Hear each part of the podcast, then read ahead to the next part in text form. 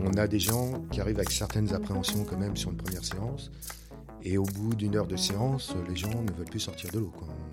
On, serait presque obligé de vider le bassin pour arriver à les faire sortir. On, se nourrit de ça, c'est tellement... Il se passe tellement de choses, c'est tellement extraordinaire que... Voilà, sortie de l'eau, vous avez gagné votre journée. Alors, je m'appelle Patrick Boré, euh, vice-président du club Bulle Rebelle à Draveil, qui est un club de plongée où on fait de la plongée en dit valide, en priorisant l'inclusion de, des plongeurs, quel que soit euh, leur handicap. Je m'appelle Déborah Nourri, je suis éducatrice spécialisée à l'IME Les Pampous, qui appartient à l'association Les Papillons Blancs de l'Essonne. Et donc j'interviens auprès d'un public âgé de 14 à 20 ans situation de handicap, avec un projet éducatif, pédagogique et technique, puisqu'on les forme pour pouvoir travailler ensuite dans le milieu ordinaire ou dans le milieu adapté. Alors la, genèse du club, en fait, c'est Françoise Potier, qui est la présidente du club Bulle Rebelle et aussi la présidente de la section des Sub du 91, qui, euh, depuis 12 ans, a pris à bras-le-corps la section des Sub. Donc c'est une section qui était naissante à l'époque. Françoise l'a développée, a fait tout un tas d'initiatives. Et euh, pour arriver au stade où nous en sommes aujourd'hui, d'inclure nos plongeurs comme des plongeurs euh, classiques. Il n'y a pas a aucune différence entre un plongeur valide ou un plongeur en situation de handicap. Tout le monde plonge en même temps et c'est extrêmement riche. On a besoin de, soutien pour fonctionner, c'est important. Bah, déjà, à la base, il nous faut des créneaux piscines qu'on paye. À côté de ça, il va falloir du matériel. Une personne en situation de handicap peut se refroidir assez rapidement dans l'eau, ou plus facilement que quelqu'un de valide. Donc il nous faut des équipements complémentaires.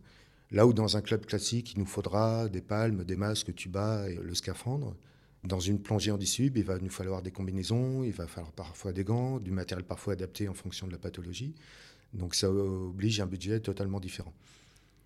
En parallèle, on a eu cette idée de développer ce projet avec ce camion autonome.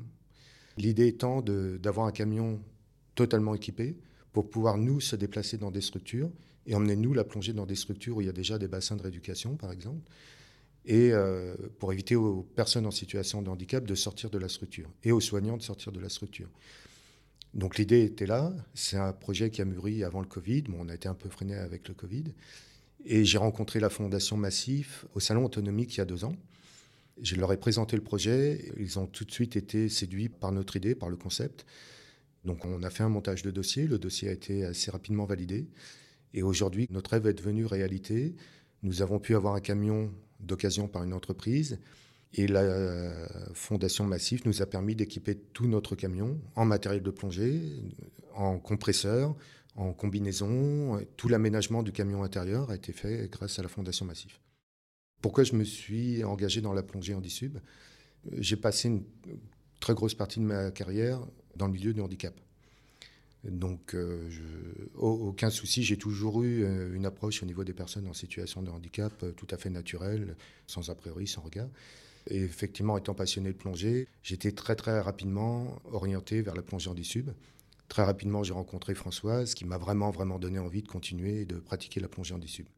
Moi, ça a commencé par une activité simple. Hein. Le, lundi matin, j'accompagne des jeunes et on va faire les courses pour apprendre à faire à manger un peu comme à la maison, pour travailler l'autonomie sur la cuisine. Et au Super U, j'ai un, homme qui est venu m'aborder pour savoir ce que je faisais ici, euh, qui m'avait déjà vu.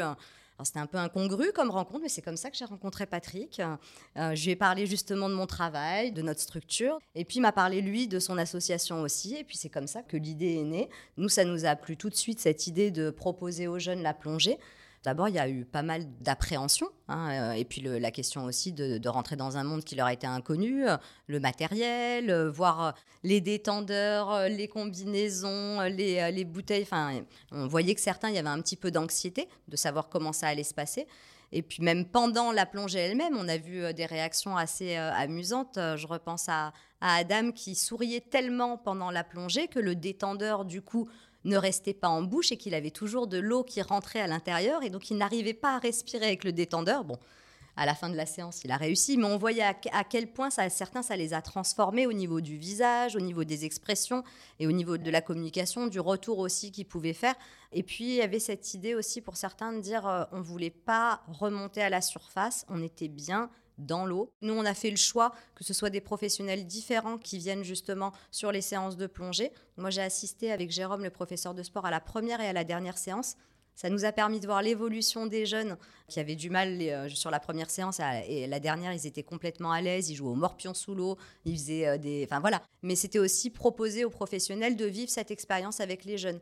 Parce que sous l'eau, ben, on est tous égaux, il n'y a plus de questions d'éducateurs, de profs de sport, de psychomotriciennes ou de personnes en situation de handicap ou de bénévoles. Pour nous, c'était très sympa euh, comme expérience à partager avec les jeunes.